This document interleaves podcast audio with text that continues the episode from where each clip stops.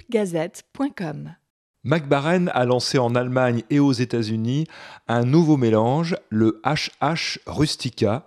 C'est un flake comptant une portion d'un tabac puissant et relativement oublié, le Nicotiana rustica. Dans une interview qu'il avait donnée à Pip Gazette le mois dernier, Per Georg Jensen avait annoncé le lancement prochain d'un nouveau mélange pour pipe de la série HH, une gamme sans arômes ajoutés. C'est chose faite, et dans un premier temps, un peu plus de 7000 boîtes ont été commercialisées aux États-Unis et en Allemagne.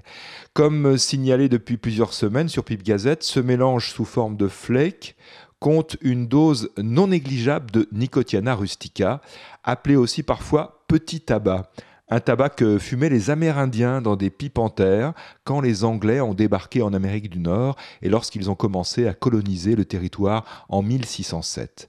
Le Nicotiana rustica avait été euh, peu à peu délaissé par ces colons anglais au profit d'un autre genre, Nicotiana tabacum, découvert par les Espagnols dans les Caraïbes, un tabac moins chargé en nicotine et plus conforme au goût européen. C'est d'ailleurs ce dernier, le Nicotiana tabacum, qui a donné les variétés actuelles de Virginie et de Burley.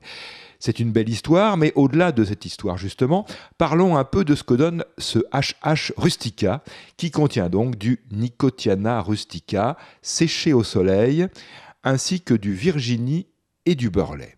Les flakes qui ont été pressés à la vapeur sont constitués de filaments d'une teinte brun sombre avec quelques notes plus claires. L'humidité à l'ouverture de la petite boîte est peu perceptible et une courte aération devrait suffire à rendre utilisable ce mélange, sauf si vous résidez dans un pays tropical. Et c'est l'occasion de le dire, je pense en particulier aux Antillais qui doivent faire preuve d'ingéniosité pour faire sécher leur tabac à pipe. Le parfum à froid est celui du cuir, un parfum profond avec une légère touche boisée. J'ai choisi d'émietter grossièrement les flecs avant de bourrer une pipe en écume de taille moyenne. L'allumage se fait en plusieurs fois. Il faut faire chauffer le brasier suffisamment pour que le feu soit stable, mais sans excès pour éviter une montée en température qui rendrait la fumée agressive. Question d'équilibre comme toujours.